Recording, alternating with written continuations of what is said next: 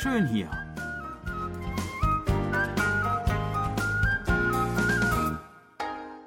Ausflugstipps für Korea mit Jan Dirks.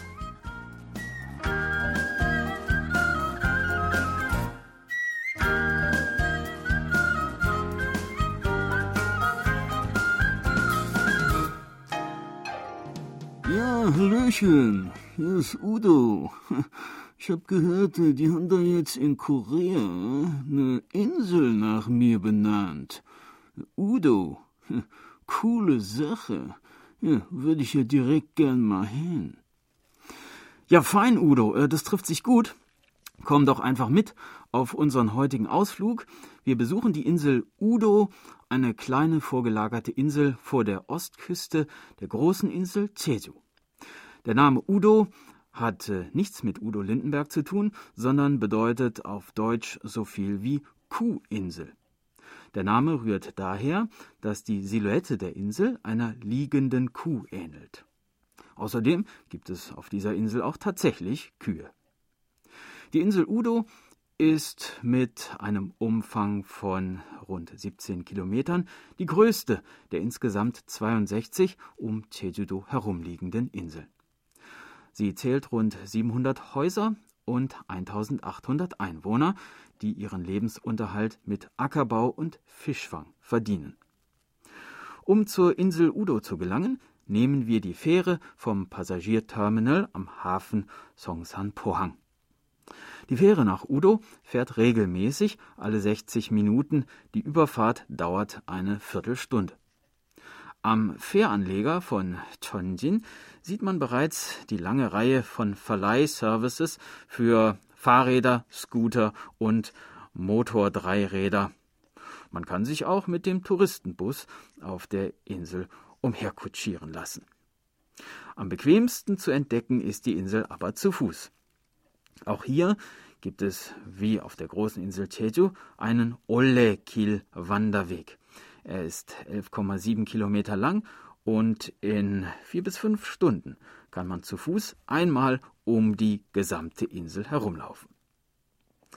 Wendet man sich am Fähranleger linker Hand, dauert es nicht lange und man befindet sich auf dem Küstenpfad, der sich über die schwarzen Vulkanfelsen schlängelt. Ein kleiner Abstecher auf den Weg, der ins Dorf führt, und wir kommen vorbei an weiten Wiesen und darauf grasenden Kühen, an kleinen Häuschen und Steinmäuerchen. Folgt man weiter dem Küstenpfad, erreicht man bald den Strand Hungjo Tangwe Hebin, einen 300 Meter langen weißen Sandstrand, der durch eine Ansammlung von Rotalgenknoten entstanden ist. Strahlend weißer Sandstrand, smaragdgrünes Wasser, blauer Himmel. Kein Wunder, dass dieser Strand schon in etlichen Filmen und in der Werbung zu sehen war. Gesäumt wird der Strand von sauberen, hübschen Pensionen und Cafés, in denen man eine Tasse Tee oder Kaffee genießen kann. Der Weg führt weiter vorbei am Hafen Haumoktonghang und an den grasbewachsenen Grabhügeln der Papyong-Yun-Familie. Der nächste Strand, den wir erreichen, ist der Strand Hago-Sudong im Nordosten der Insel. Das Wasser ist seicht, der Sand ist fein und wunderschöne Muscheln kann man hier auch sammeln. Besonders schön ist der Strand in Sommernächten, wenn die Boote der Sardellenfischer vor der Küste liegen und mit ihren Lichtern, die sich auf dem Wasser spiegeln, einen spektakulären Anblick schaffen. Auch der Sonnenaufgang lässt sich von diesem Strand aus sehr gut beobachten. Nun ist es nicht mehr weit bis zum höchsten Punkt der Insel. Unterhalb des Gipfels Udobung liegt der Strand Kommolle, dessen Name im Jeju-Dialekt Strand mit schwarzem Sand bedeutet. Ein kleiner Strand von etwa 100 Metern Länge zu dem man auf Treppen hinuntergehen kann.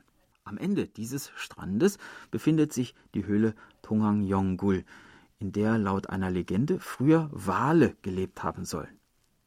Die Bewohner Udos nennen die Höhle auch Blasloch eines Wals. Der Eingang zur Höhle liegt bei Flut unter Wasser, bei Ebbe jedoch offenbart sich dieser geheimnisvolle Ort. Nun kommt ein größerer Anstieg und wir gelangen auf den Gipfel Udobong, auch Sämori Orem genannt, weil er gewissermaßen den Kopf der Kuh darstellt, die der Insel ihren Namen gegeben hat. Von hier oben, wo auch der Leuchtturm der Insel Udo steht, bietet sich ein wunderschöner Anblick auf die ganze Insel. Vor allem hat man von hier aus auch einen hervorragenden Blick auf die Insel Jeju mit dem majestätischen Hauptberg Hallasan und einigen weiteren Bergen und Gipfeln wie dem vorgelagerten Felsenkrater Songsan Ilchulbung. Nach weiteren zwei Kilometern den Hügel hinab haben wir die Insel Udo einmal ganz umrundet und sind nun wieder am Ausgangspunkt unserer Wanderung am Hafen Chonjin angekommen. Das war unser Ausflugstipp für heute. In einer Woche starten wir schon die nächste Tour und würden uns freuen, wenn Sie uns dann wieder begleiten. Tschüss und bis dann, sagt Jan Dirks.